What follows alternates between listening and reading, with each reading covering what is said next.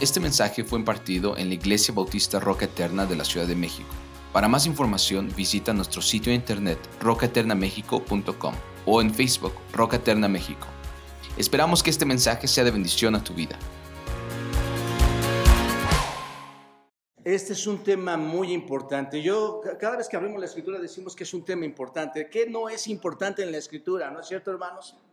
Pero este, créanmelo, está igual de importante o supremamente importante que muchos temas. Yo estoy seguro que cuando tú has leído esto no hemos ido más allá de este texto. Tal vez estoy eh, eh, haciendo aseveraciones que algunos de ustedes sí conocen y tal vez otros no, pero de verdad seguramente has leído este texto y no has visto la profundidad en cuanto a lo que significa. Y es que déjenme decirles, recuerden ustedes que les he dicho que el Espíritu Santo se nombra muchas veces en este capítulo. Es, es el capítulo, por decirlo así, del Espíritu Santo.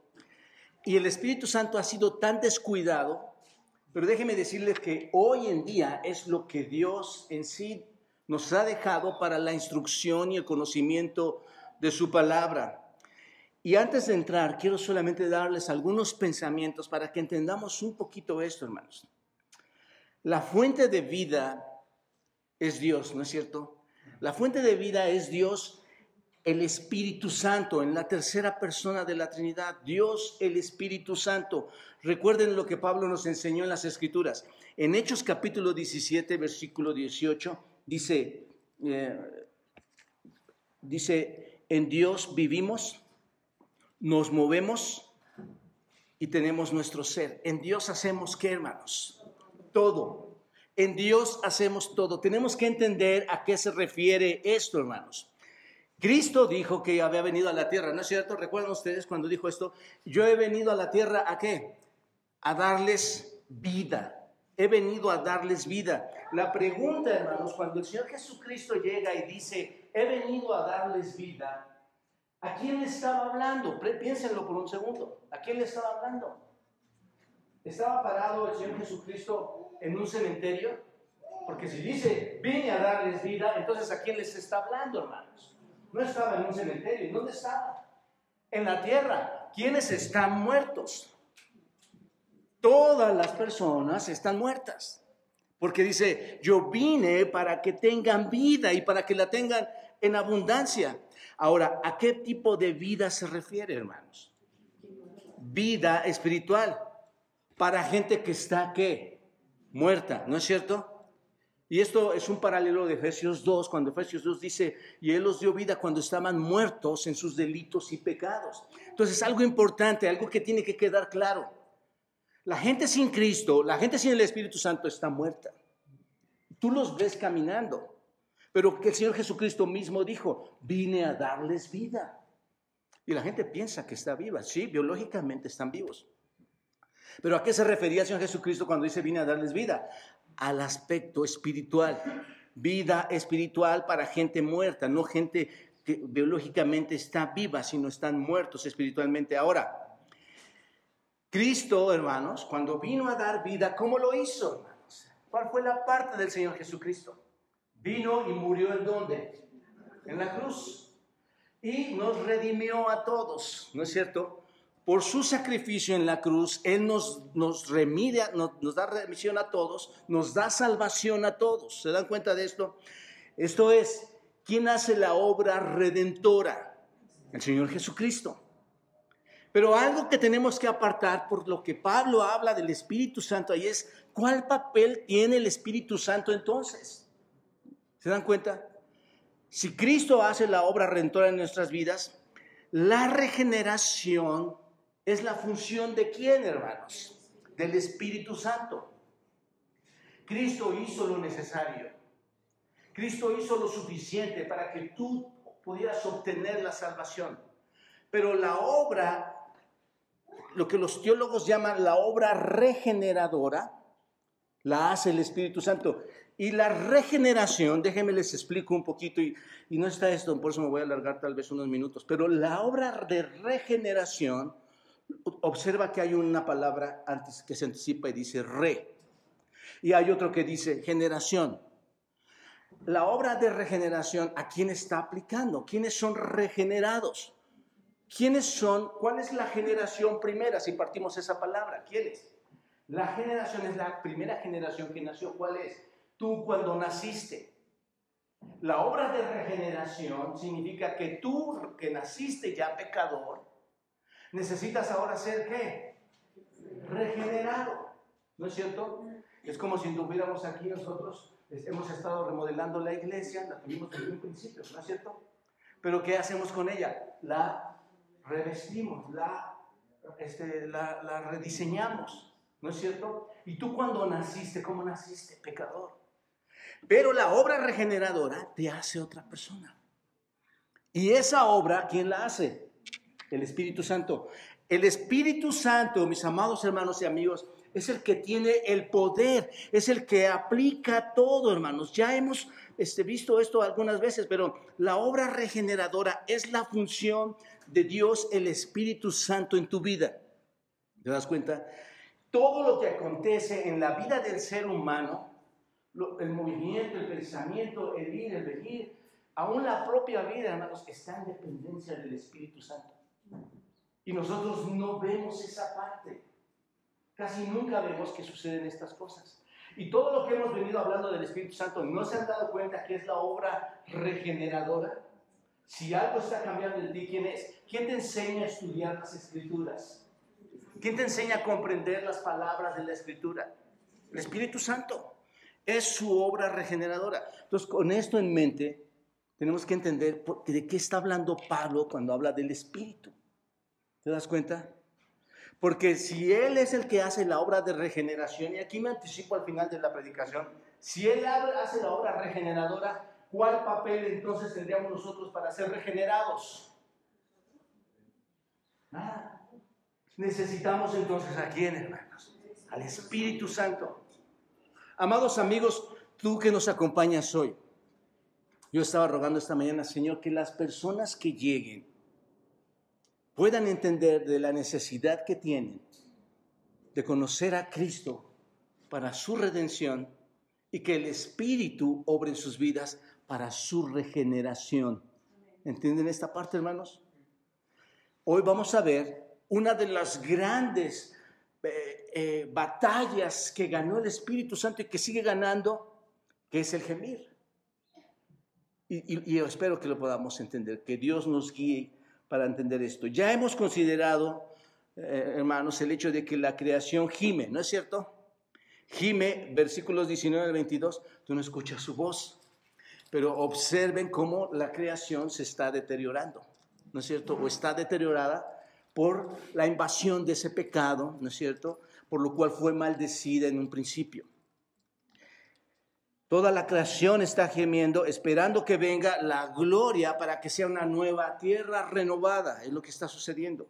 La restauración de la vida edénica que, con la que se contaba antes, el paraíso, la restauración de ese paraíso. Y luego vimos en los versículos 23 al 25 el gemido de los creyentes. Gemidos esperando que la redención de nuestros cuerpos, ¿no es cierto? Porque estamos cansados de vivir en esta carne que nos lleva a cometer muchas, muchas cosas a las que nos llama, a las que nos atrae la carne. Queremos tener ese cuerpo redimido, tal como eh, es el cuerpo de nuestro Señor Jesucristo cuando fue resucitado. Y esto yo ya lo expliqué, pueden ir a videos anteriores para que entendamos esta parte. Ahora esta mañana llegamos al versículo 26 y 27, donde veremos el último gemido, el gemido del Espíritu Santo. Y ojalá y espero, hermanos, en el Señor, que tú hayas entendido los dos primeros gemidos. No tiene sentido.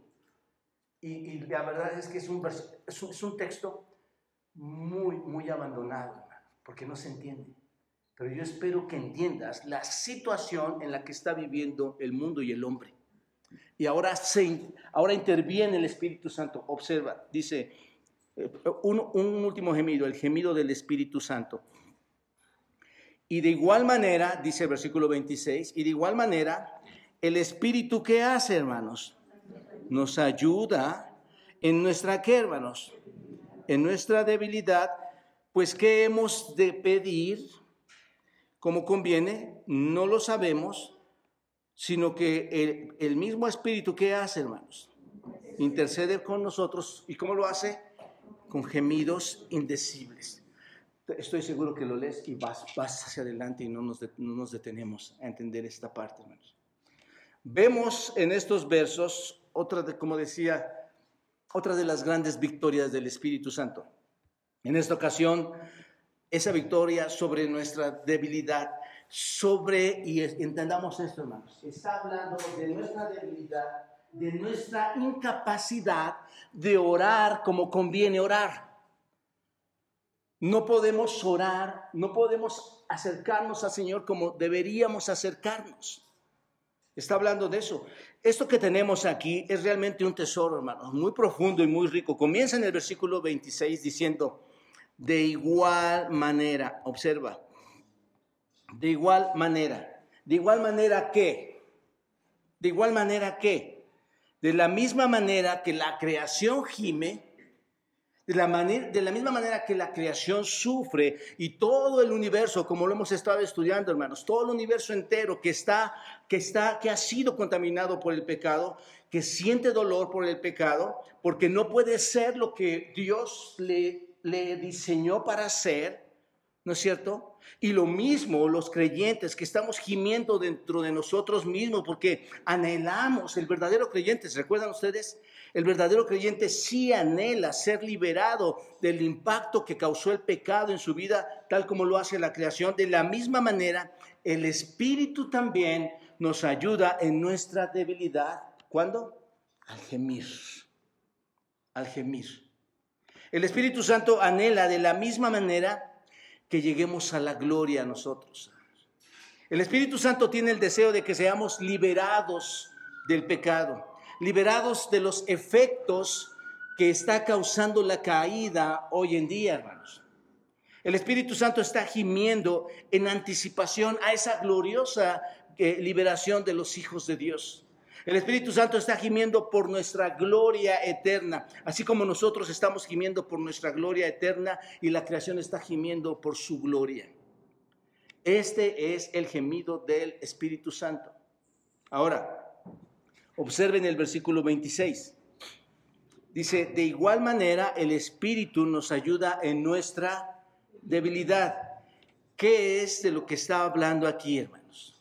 Ya vemos que lo hace igual que el hombre en la creación y ahora dice que nos ayuda en nuestra debilidad. ¿De qué habla? Bueno, voy a darles algunas palabras para poderlas entender. El Espíritu Santo nos ayuda porque no sabemos orar como deberíamos. ¿Sí? Esta palabra ayuda que tú ves aquí, esta palabra ayuda es un verbo en tiempo presente. Ayuda significa que nos sigue ayudando. ¿Cuándo? Todo el tiempo, constantemente. ¿Se dan cuenta? ¿Qué hace entonces el Espíritu Santo cuando vemos esta palabra ayuda? Todo el tiempo. Es importante los verbos en las escrituras. ¿Cuánto? Todo el tiempo. Eh, amado hermano, amigo, el Espíritu Santo siempre, si, si en ti, siempre te va a estar ayudando. No puedes decir que no lo vas a lograr. No puedes decir que no puedes dejar de tomar, de robar, de mentir, de fornicar, de adulterar. Porque el Espíritu Santo, si realmente está en ti, te va a qué? A ayudar. Esa es la palabra que está ahí. Significa que nos sigue ayudando todo el tiempo. Ayuda es la traducción del griego, hermanos de una palabra muy rica que, se que describe a una persona que ayuda a otra persona a llevar sus cargas más pesadas. Qué impresionante, ¿no es cierto? El Espíritu Santo te ayuda a llevar las cargas más pesadas. Los creyentes, hermanos, que tienen el Espíritu Santo y están pasando por grandes dificultades, ¿nunca te has preguntado cómo ellos pueden soportar tal carga, tal peso? Que pareciera que otros no lo podríamos aguantar. ¿Qué, qué está pasando entonces, hermanos? Hay una ayuda. Hay una ayuda, ¿no es cierto? Nos ayuda ahora, pensemos, hermanos. ¿Nos ayuda en qué? En nuestra debilidad. Nos ayuda en nuestra debilidad. Y esta palabra debilidad, astenía, hace referencia a una incapacidad física hace referencia a una incapacidad emocional, hace referencia a una incapacidad espiritual. Entonces, ¿el Espíritu Santo en qué área te ayuda, hermano? En todo.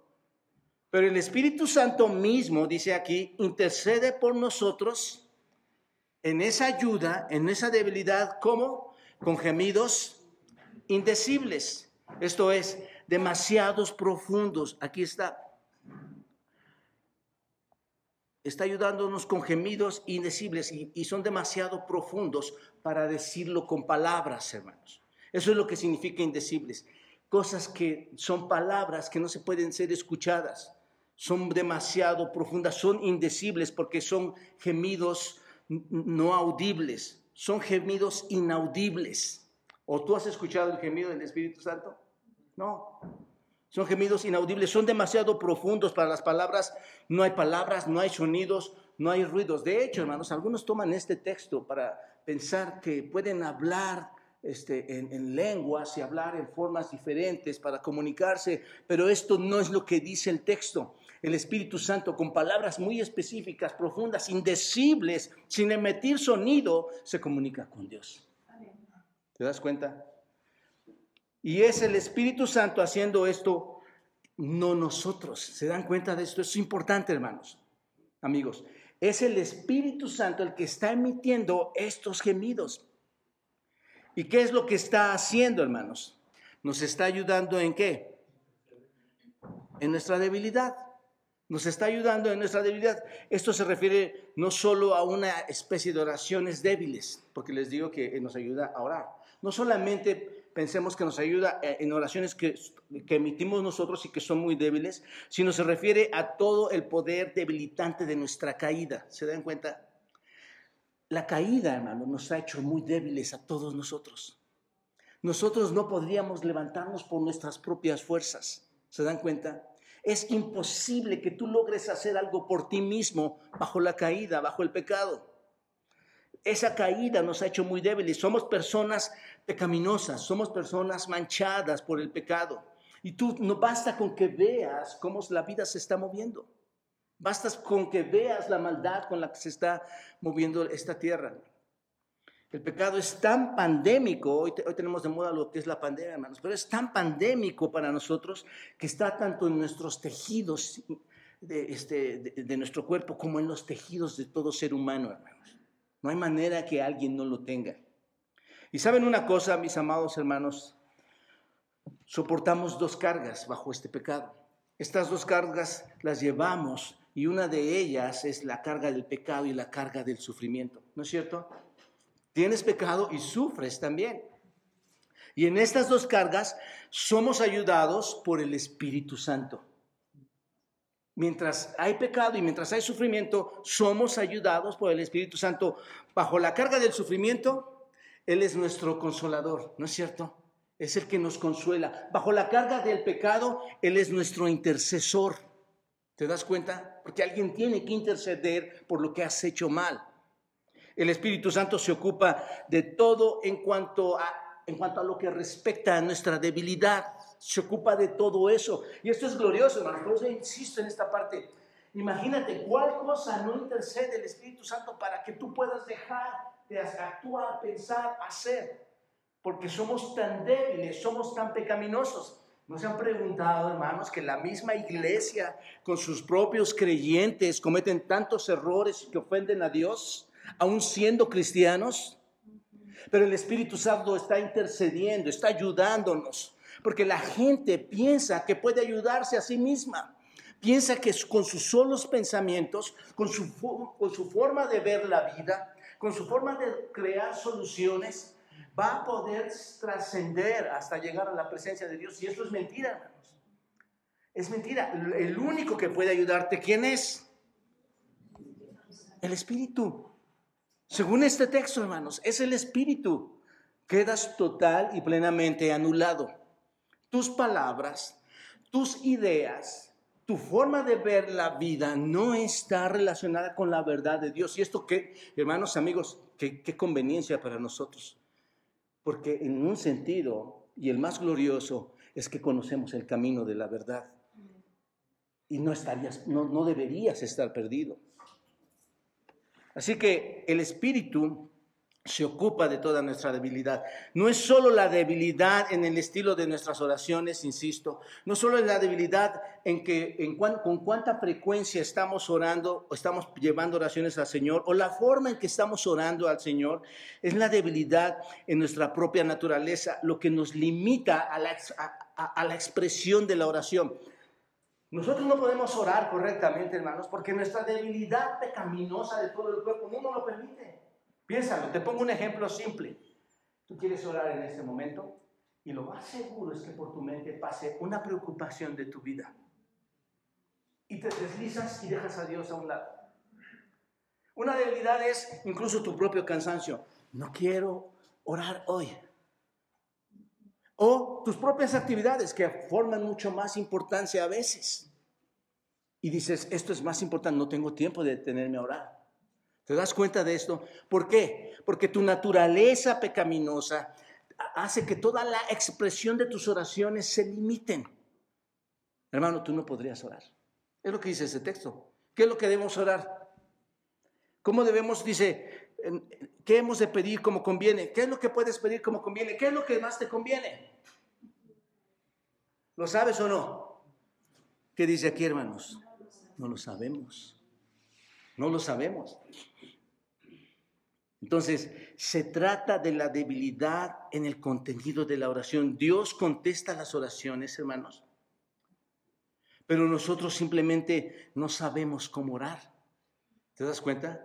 Y les explico esto. No sabemos cómo orar, dice, como deberíamos. ¿Por qué? ¿Por qué? Porque no podemos ver el futuro. No, no entendemos, hermanos, quién es el futuro. Nuestra mente es tan finita que aún cuando con la vida del Espíritu Santo, nuestra mente humana, carnal, pecaminosa, caída, no puede entender todo lo que viene el futuro. El día que lo veas tan plenamente, te darás cuenta, vas a llegarte a la, a la convicción de que estás cometiendo un grave error en la forma en que te conduces en esta vida. Porque el futuro es glorioso es majestuoso. Va a haber cielos nuevos, tierra nueva prometida en Apocalipsis, ¿no es cierto?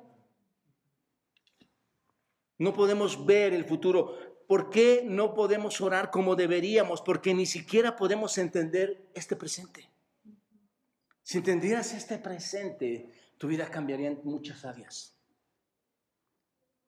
Hay tanta discusión, hermanos. Hay tanta diferencia. Hay tanto, insisto, ¿cuántos de ustedes conocen a sus esposas, a sus esposos, a sus hijos que tienen su estilo de pensar? Es tremendo, hermanos, es tremendo. Piensan como ellos quieren pensar.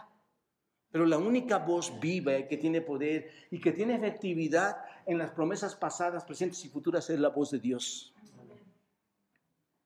¿Por qué no podemos orar como deberíamos? Porque no sabemos lo que es bueno para nosotros. ¿No es cierto? Si supieras lo que es bueno para ti, eso lo estarías orando.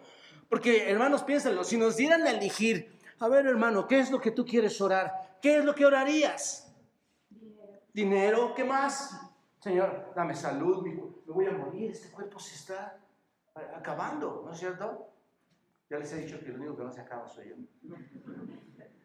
No, pero, este cuerpo se está acabando. Señor, ayúdame en mi enfermedad. Ayúdame en, en esta pobreza que tengo. Si te dieran a elegir eso, ¿por qué orarías?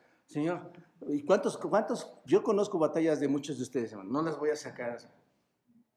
Pero todos oraríamos por cosas materiales, físicas y personales. Todos oraríamos por eso. Señor, ya no me des más dolor, ¿no es cierto? Este, ya no me des más sufrimiento y que todas nuestras circunstancias difíciles desaparezcan. ¿No oraríamos así, hermanos? No sabemos cómo orar por el futuro porque no sabemos lo que viene. Estamos demasiado caídos y somos demasiado corruptos y somos demasiado débiles para asegurar nosotros mismos nuestra propia gloria eterna por medio de nuestras débiles oraciones. ¿No es cierto, hermanos? Si tú y yo oráramos frente al Señor, hermanos, nuestras oraciones, ¿cómo serían? Hablando de la carne, hablando de nosotros como una humanidad caída, ¿cómo serían nuestras oraciones? Pésimas, pésimas. Aun cuando tú fueras el, orador más grande y, el, poeta de oración más grande, hermanos, tú no puedes acercarte al trono de la gracia a menos que el Espíritu Santo te ayude a llevar esas majestuosas palabras. Estamos indefensos en nuestro pecado y en nuestro sufrimiento. Ni siquiera sabemos qué orar, es lo que dice Pablo. Ahora escuchen con atención. Esta es una nueva verdad divina muy importante, hermanos. Porque Dios sostiene, ¿cuántas cosas sostiene Dios en el universo, hermanos? Todas. Todas las cosas las sostiene el Señor, incluso el mismo planeta, el universo, las estrellas, las galaxias, los planetas. ¿Se dan cuenta? Todo lo sostiene por la palabra, dice la Escritura, por la palabra de su poder. Dios aún continúa sosteniendo todo y la fe es sostenida, hermanos, déjenme decírselos, por la oración. Somos salvos, somos mantenidos salvos por la fe continua y nuestra fe continua es perseverada por la oración. El problema, hermanos, es que no es sostenida por nuestras oraciones, ¿no es cierto? Porque si nuestra fe estuviera sostenida por nuestras oraciones, y les acabo de poner el ejemplo, ¿dónde estaría nuestra fe, hermanos? Por los suelos. ¿No es cierto? Porque tus oraciones y mis oraciones no tienen esa fuerza, no tienen ese poder. Nuestras oraciones no son lo suficientemente poderosas para sostener nuestra fe. ¿Te das cuenta de esto? para hacer esto, porque según Hebreos capítulo 7, versículo 25, tenemos un sumo sacerdote, que, ¿qué es lo que hace ese sumo sacerdote, hermanos? A la presencia de Dios. Dice Hebreos, intercede por nosotros.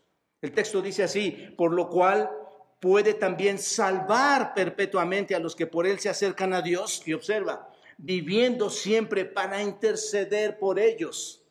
Si no necesitáramos a alguien que intercediera por nosotros, ¿Cuál es el sentido de que Cristo esté al lado del Padre intercediendo por nosotros, hermanos?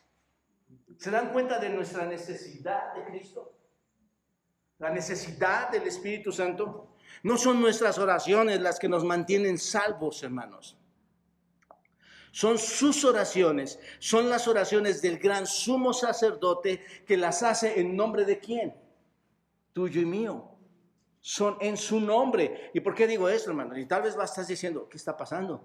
Pero recuerdas cuando ustedes leen Juan capítulo 17 y ven la oración intercesora del Señor Jesucristo por sus discípulos y por los que habrían de venir, ¿no es cierto? Ahí el Señor está orando, intercediendo por nosotros, no nosotros por nuestras, por nuestras cosas, sino Él intercediendo por nosotros. Y también lo vemos en primera de Juan capítulo 2, versículo 1 y dice, hijitos míos, estas cosas os escribo para que no pequéis. Y si alguno hubiere pecado, ¿qué dice?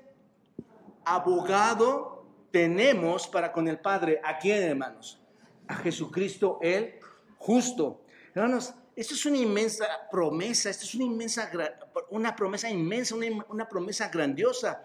Tenemos un, o sea, piensen ¿quién no quisiera un abogado para todas las cosas de la vida ahorita? Alguien que te represente en la escuela. Por favor, échame la mano, maestra, pásense. Alguien que te represente en la enfermedad. Por favor, que, ya no me pase esto. Alguien que te represente ante los juzgados legales del mundo. Que no me pasen estas cosas. Cuando lees este texto y vemos que tenemos un abogado, hermanos, con el Padre, un abogado que está abogando en nombre de quién? De nosotros. Está abogando, tienes un representante, tienes al mejor abogado. ¿Te das cuenta? Así que no son nuestras oraciones, porque nuestras oraciones son demasiado débiles, demasiado escasas, demasiado imperfectas. Son las oraciones de Jesucristo. Son las oraciones del Espíritu Santo, hermanos. Jesucristo es nuestro fiel sumo sacerdote. ¿En dónde, hermanos? En el cielo. ¿No, dice la escritura eso? Y el Espíritu Santo es nuestro fiel sumo sacerdote. ¿En dónde, hermanos? En la tierra. ¿Dónde mora el Espíritu Santo? En cada persona. Paréntesis. Amado, amado amigo. Y tal vez, amado amigo, que piensas que eres creyente. Ese abogado es real. Ese, ese, ser interviene perfectamente en ti y en mí. porque vive en ti, en esta tierra. Tu conducta debe ser otra si tienes al Espíritu Santo. Tus oraciones deben llegar de diferente manera si tienes al Espíritu Santo. Nunca podríamos llegar al cielo, nunca podrías llegar a la presencia de Dios por tu propia fe, por tu propia fuerza. ¿No es cierto?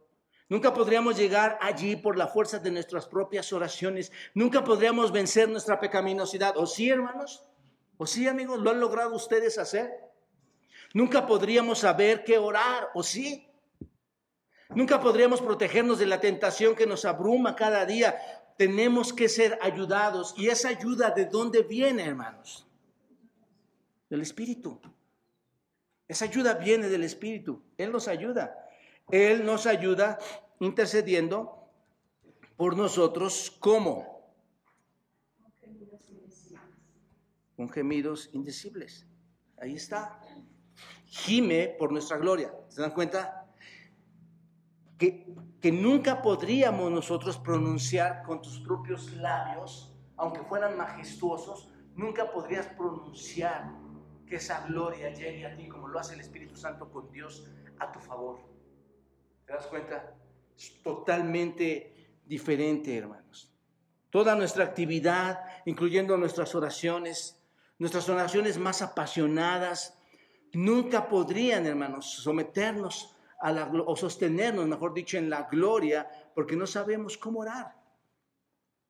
Así que tenemos un abogado en el cielo, a la diestra de Padre, intercediendo por nosotros en todo momento. Y tenemos un abogado en la tierra que mora en nosotros, intercediendo personalmente. ¿En quién, hermanos? En por nosotros. Ahora bien, ¿cómo intercede el Espíritu Santo por nosotros? ¿Cómo lo hace? Observen versículo 26. Observe el versículo 26.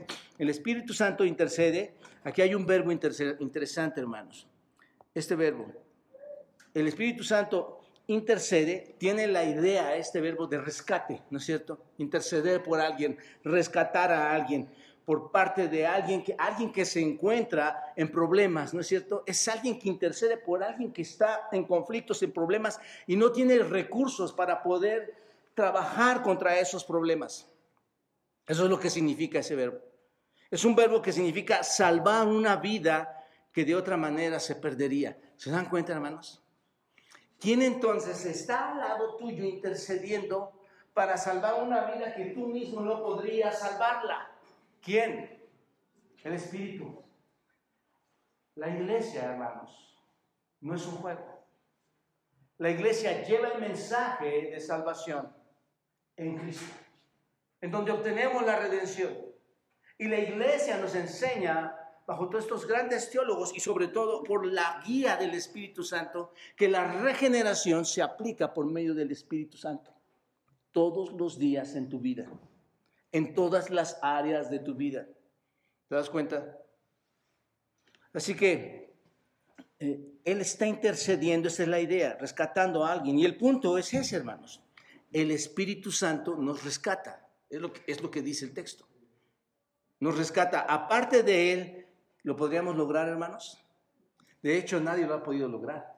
Todos ustedes, incluyéndome yo, hemos tratado de rescatarnos a nosotros mismos con diferentes actitudes y posiciones, posiciones en la vida, tratando de sobresalir y llegar a donde queremos llegar, pero sabes, hay un vacío enorme. No lo vas a lograr. Porque necesitas al Espíritu Santo que, ¿qué hace, hermano? Intercede, intercede por nosotros, ¿no es cierto? Entonces, el Espíritu Santo nos rescata, Él suplica por nuestra liberación, para, porque nosotros si vamos y suplicamos, no sería posible para, para nosotros hacer esto delante de Dios.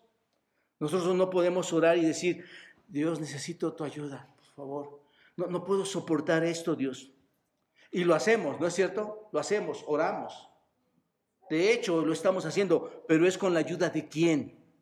Del Espíritu Santo. Sin Él en nuestro interior, sin Él morando en nosotros, sería imposible orar.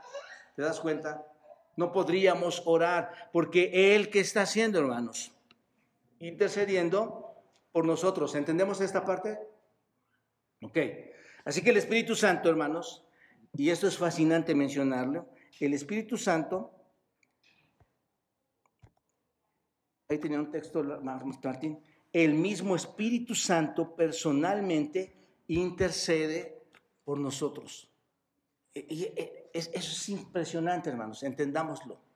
El mismo Espíritu Santo personalmente intercede por nosotros. Ustedes recuerden, hermanos, cuando el Señor Jesucristo estaba orando ahí en el jardín, Juan capítulo 17, ¿no es cierto? Vayan si quieren rápidamente, hermanos, observen esto. Está orando en el jardín, versículo 11 del capítulo 17, y él dice, y ya no estoy en el mundo, mas estos están en el mundo. Observen, hermanos, estos están, ¿dónde están ahora? En el mundo. Y yo voy a dónde, hermanos? Dice el Señor Jesucristo, ¿a dónde voy? Yo voy a ti, Padre Santo. A los que me has dado, ¿qué dice? Guárdalos en tu nombre, para que sean uno así como nosotros. Cuando, versículo 12, cuando estaba con ellos en el mundo, observen hermanos estas palabras, yo los guardaba en tu nombre. Él estaba aquí y ¿qué hacía Cristo con, con sus discípulos y, todos los que creían en Él? Los guardaba. En, tu nombre, dice el Señor. A los que me diste yo los guardé y ninguno de ellos se perdió sino el hijo de perdición para que la escritura se cumpliese. Hablando de Judas.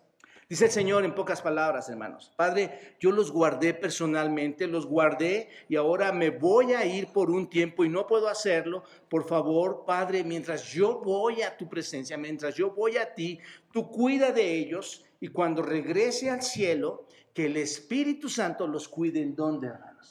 Aquí abajo en la tierra. Eso es lo que realmente está diciendo Pablo, este, el Señor Jesucristo, perdón.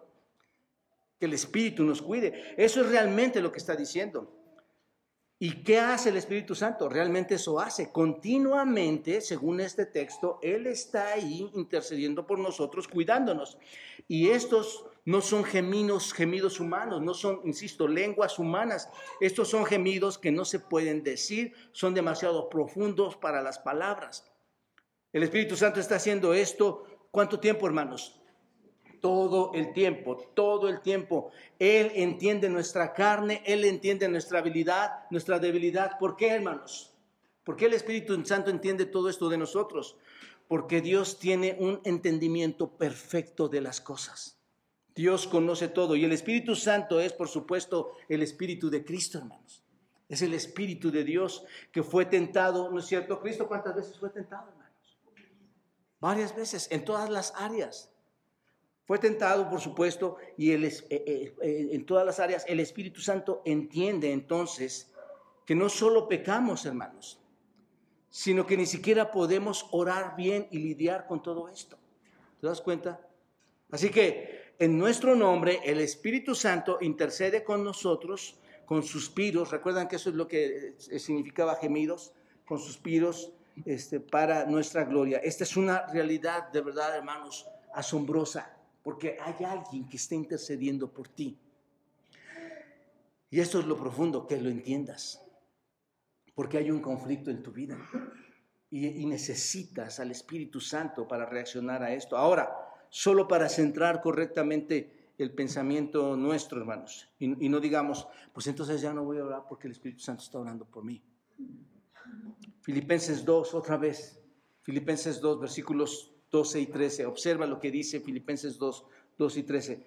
Por tanto, amados míos, como siempre habéis obedecido, esto es obedecer a la verdad, ¿no es cierto? No es que está pidiendo, no es que ah, eres muy bueno y obedeces muy bien, no, como siempre habéis obedecido a qué? A la verdad de Dios, es a lo que hace referencia. No como en mi presencia solamente, sino mucho más ahora en mi ausencia. ¿Qué dice, hermanos? Ocupaos en vuestra salvación con temor y temblor, porque Dios es el que produce en vosotros así el querer como el hacer por su buena voluntad. Observen ese verbo, subrayenlo ahí, hermanos, el verbo ocupaos o ocupar, ocúpense, ocupados, ese verbo significa realizar, significa llevar a cabo. Definitivamente, cuando tú ves este texto, sabes que debe haber un esfuerzo continuo, ¿no es cierto? De tu parte, sabes que debe, debe haber un esfuerzo extenuante, un esfuerzo sostenido. Estamos luchando, seguimos adelante, estamos aferrados a lo que queremos llegar, nos estamos moviendo hacia la gloria con temor y temblor, estamos llamados a perseverar con todas nuestras fuerzas, nos dedicamos a Cristo con todas nuestras fuerzas, con toda nuestra determinación, con todo compromiso. Empleamos todos los medios de gracia que hemos estado estudiando estos últimos este, semanas, hermanos, como es estudiar la palabra de Dios. Estamos usando la oración y estamos ah, eh, eh, eh, trabajando para asistir a la adoración y a la comunión en la iglesia. Pero es realmente su fuerza en nosotros, ¿no es cierto? Observen versículo 13 de Filipenses 2. Observen, porque es Dios quien quiere, hermanos, que el que está obrando en quienes, en ustedes. Sin, el Espíritu de Dios, sin Dios mismo, ustedes podrían obrar. Yo podría obrar. Es imposible. Toda la escritura está llena de esto, hermanos.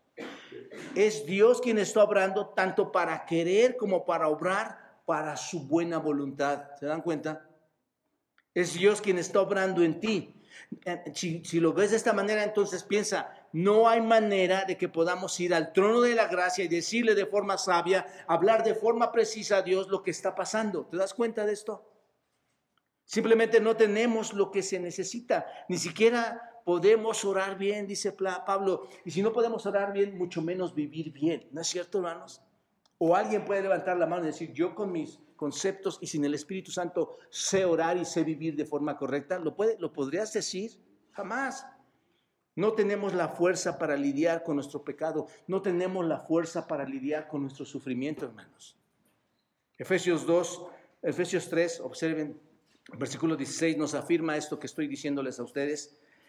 Y, y, también subrayenlo bien para entender y comprender esta parte. Efesios 3, 16 dice, para que os dé conforme a las riquezas de su gloria, ¿qué hermanos? Que nos dé bajo la riqueza de su gloria, ¿qué? El ser qué? Fortalecidos con poder. Nos fortalece con poder en dónde, hermanos? En el hombre interior del cual hemos estado hablando semanas atrás, ese hombre transformado, ¿no es cierto? Esa alma transformada. Nos fortalece en el hombre interior. ¿Cómo, hermanos? Por su espíritu. ¿Y el hombre qué piensa hoy? Que es por su propio espíritu, pero con una E minúscula, ¿no es cierto? El hombre piensa que es por su propio espíritu que puede lograrlo, que puede hacerlo. Pero aquí vemos que requerimos al Espíritu Santo para combatir contra qué? Contra esas dos cargas. ¿Cuál es? El pecado y el sufrimiento, ¿no es cierto? Ahora, observen el versículo 27, tremendo versículo, hermanos. Observen lo que dice el Señor sobre esto. Dice, mas el que escudriña los corazones, ¿quién es el que escudriña los corazones, hermanos? ¿Quién? Dios. Mas el que escudriña los corazones sabe cuál es la intención de quién, hermanos? Del Espíritu, porque conforme a la voluntad de Dios, intercede por nosotros. Bueno, ahorita, voy a mis notas, pero observen, Mas el que escudriña, Dios, el todo omnisciente, omnipresente, omnipotente Dios, el que escudriña los corazones, sabe cuál es la intención de quién, hermanos, de su propio espíritu. Sabe cuál es lo que hace el Espíritu Santo, porque conforme a, a la voluntad de Dios, ese espíritu, ¿qué hace, hermanos? No hace la voluntad de tu carne, no hace la voluntad de tus pensamientos, no hace la voluntad de tus oraciones, porque no sirven para nada. ¿Qué hace? ¿La voluntad de quién? De Dios. Entonces, Dios escudriña los corazones, hermanos.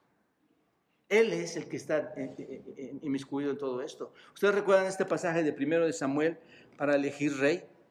Cuando dice Jehová respondió a Samuel, no mires a su parecer, ni a lo grande de su estatura, porque yo, dese, yo lo desecho, porque Jehová no mira lo que mira el hombre, pues el hombre mira lo que está delante de sus ojos, pero Jehová que mira, hermanos, el corazón.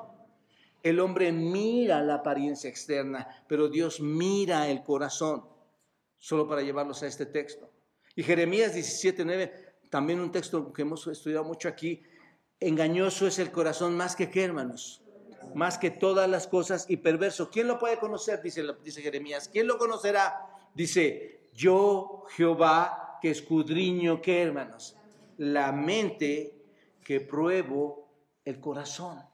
Entonces, el que escudriña los corazones es Dios, hermanos. Es Dios. Dios que lo sabe todo, sabe que es, que es la mente del Espíritu Santo. Dios conoce la mente. ¿Por qué, hermanos? Esta sería la pregunta aquí. ¿Por qué conoces la mente? ¿Por qué refieres a, a lo que hace el Espíritu Santo? ¿Por qué? Bueno, porque el Espíritu Santo está en la Trinidad. Dios sabe todo lo que está en la mente del Espíritu. Porque son uno en esencia, ¿no es cierto? Son tres, pero son uno en esencia. Y esa esencia está en perfecta armonía. Los tres están en perfecta armonía. Así que Dios, el Espíritu Santo, siempre está intercediendo por nosotros, siempre en perfecta conformidad con la voluntad de quién? De Dios. Esto es, lo que el Espíritu está haciendo dentro de ti es la voluntad perfecta de quién, hermanos Dios sabe que el espíritu se mueve correctamente porque conoce su mente. Y dice, Él hace la voluntad del Padre. La pregunta es, ¿cuál es la voluntad de Dios? ¿Cuál es la voluntad de Dios para nosotros? ¿Qué es lo que el Espíritu hace para, para cumplir la voluntad de Dios? En el texto que estamos leyendo dice que gime. ¿Para qué, hermanos?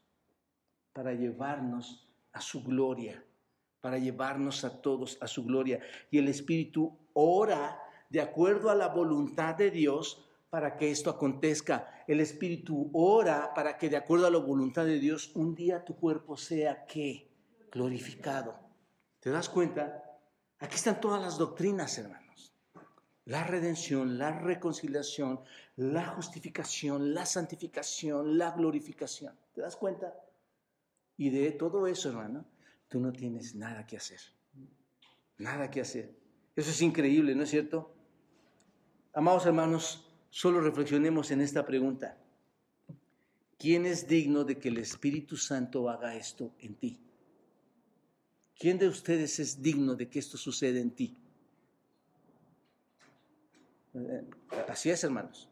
No eres digno de ser, tú no eras digno de ser justificado. Tú no eres digno de ser santificado. Tú no eres digno de ser glorificado. ¿Te das cuenta de esto? Pero a veces pensamos que somos tan dignos que lo merecemos. Y ese es el punto. Dios lo hizo porque no eras digno. Y al verte no digno, Él puede mostrar ahora algo de las cosas más grandes que el hombre desea. ¿Qué es lo que muestra Dios entonces bajo la indignidad tuya? Su gracia su gracia. Sobre toda la abundancia de tu pecado, sobre, sobreabunda, ¿qué hermanos? Su gracia. Hermanos, he cometido tantos errores en mi vida como tú los has cometido y es una bendición saber que hay alguien que intercede por ti, que está hablando por ti, que está gimiendo para que esto termine y, lleve a cabo todo esto, hermanos. Es el precioso Espíritu Santo, el cual el hombre está menospreciando y lo más triste, que aún los supuestos creyentes piensan que mora en ellos. Amado amigo, yo no quiero engañarte, quiero mostrarte una verdad. Tú tienes un espíritu, el espíritu que Dios te dio para tener un aliento de vida biológica. Pero ahora necesitas al Espíritu que te va a regenerar de forma no biológica, sino espiritual. ¿Te das cuenta? No salgas, por favor, de, este, de esta iglesia, no salgas de este lugar como cualquier otro domingo. Ve a tu casa y piensa y ponte a cuentas con el Señor. Señor, mi conducta, mi pensamiento, mis actos son realmente de alguien en donde mora el Espíritu Santo. No es verdad que, el Espíritu Santo lo hace conforme a tu voluntad. Y Señor, ¿por qué mi voluntad se mueve de otra manera? Seguro que no está el Espíritu en mí. Seguro que mi conducta, mi, mi vida no está conforme a tu voluntad, porque hay alguien que no está intercediendo por mí. Aquí está el esfuerzo de decirles todas estas palabras, hermanos, de que entiendan el significado de cada palabra. Si no hay intercesión, entonces algo, hay algo grave nadie está detrás de ti ayudándote. Estás camino, como les decía en otras predicaciones, sentado en el banco, en el pasillo, en la espera de la muerte eterna. Y nadie está abogando por ti. ¿Te das cuenta? Tienes en ti, si has creído, el bendito Espíritu Santo, siempre intercediendo según su voluntad, que es llevarte a dónde, hermanos? A la gloria. Y Dios conoce exactamente la mente del Espíritu y escucha los gemidos indecibles que tú no puedes escuchar. Que otros piensan que pueden estar burbuceando y hablando y diciendo, pero esas son tonterías, hermanos. Es el Espíritu que silenciosamente, pero muy majestuosamente Dios escucha para nuestra liberación, debido a esa intercesión que trabaja en, en su conjunto para tu bien y para mi. Y aquí concluyo, hermanos. Dios hizo y hace posible una nueva creación, ¿no es cierto? Una nueva creación gloriosa que vamos a tener en el futuro, un cielo nuevo y una tierra nueva. Y en ese cielo nuevo y en esa tierra nueva, hermanos, no va a haber más maldición porque en ese tiempo tú habrás llegado ya bajo el arrebatamiento, habrás llegado con un cuerpo que glorificado. Esa es la gloria que se espera. ¿Te das cuenta? Es algo que en tu mente no se entiende, porque por eso ni oramos, por eso, hermanos. Es el Espíritu que nos anima a orar para entender estas cosas. Esa es la gloria por la, que, por la cual gime el universo, gime la tierra. Es la gloria por la cual el hombre gime y es la gloria por la cual gime el Espíritu Santo. ¿Te das cuenta? Esa es la gloria para hacer la voluntad de Dios que escuche y contesta cada oración del Espíritu. Da gloria a Dios por tu salvación. De verdad, da gloria a Dios. Y si tú no tienes al Espíritu Santo hoy, estás a tiempo. Aún las puertas del cielo no se han cerrado, hermanos, amigos. Aún las puertas del cielo están abiertas para que tus pecados sean perdonados, para que tus grandes ofensas ante Dios sean perdonadas aún en medio de la crítica, aún en medio de la vergüenza por otras personas que pudieran hacerte avergonzarte y decir, no quiero hablar, no quiero que nadie me vea. Hoy están las puertas del cielo abiertas, soportando aún por el Espíritu Santo y Cristo y Dios mismo, para que no se cierren, porque Él quiere que todos procedan al arrepentimiento. Por eso no te puedes mover correctamente porque estás caminando como un cadáver, sin vida. Cristo vino a dar vida y la vino a dar en abundancia. Y para que esa vida pueda, pueda trabajarse, pueda obedecerse, pueda seguir adelante, necesitas al Espíritu que te está regenerando. ¿Cuánto? Día a día. Ojalá que este puñado, hermanos, bajo la bendición de Dios podamos llegar al cielo.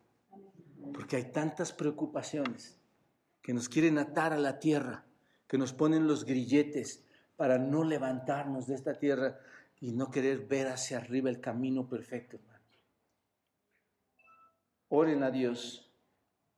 Prometo que oro por ti como iglesia. Te, recuerdo, eh, a muchos de ustedes los recuerdo en mis oraciones. Y, hoy más que nunca por, por las oraciones de mis hijos, de mis nietos, porque lo más importante que puedes obtener en esta vida es la redención y el renacimiento de tu vida para llegar a la gloria futura. Padre, gracias, Señor, por tu palabra preciosa, Señor.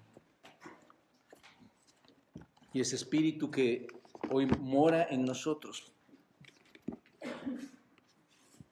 del cual eh, nuestro Señor Jesucristo no habla que vino para darnos vida humana o pasarla bien en esta tierra, Dios, no, no es una forma biológica, ya estamos ahí, ya hemos nacido. Entendemos, Señor, que al salir del vientre de nuestra madre, no solo nacimos para vida biológica, sino que nacimos muertos, Dios. Nacimos muertos por ese pecado y desde, desde, desde el vientre de nuestra madre necesitamos de, tu ayuda, Señor. Necesitamos de, del Espíritu que more en nosotros, que esa es la promesa, Señor, que nos has dado a todo aquel que cree en ti. Darás vida eterna y, y el Espíritu morará para ayudarnos, Señor, en esa transición hacia tu gloria. Ayuda a cada persona que está aquí, Señor. Tú les trajiste no porque era domingo y era el día en que ibas a acompañar o ibas a llegar. No. Señor, tú tenías señalado este día en la vida, en la historia de estas personas que escucharan este mensaje y que puedan ver la necesidad de ese bendito abogado en el cielo que es Cristo, ese bendito abogado que es el Espíritu Santo en la tierra y esa gracia derramada tuya, Dios, para salvación del hombre, perdón de pecados.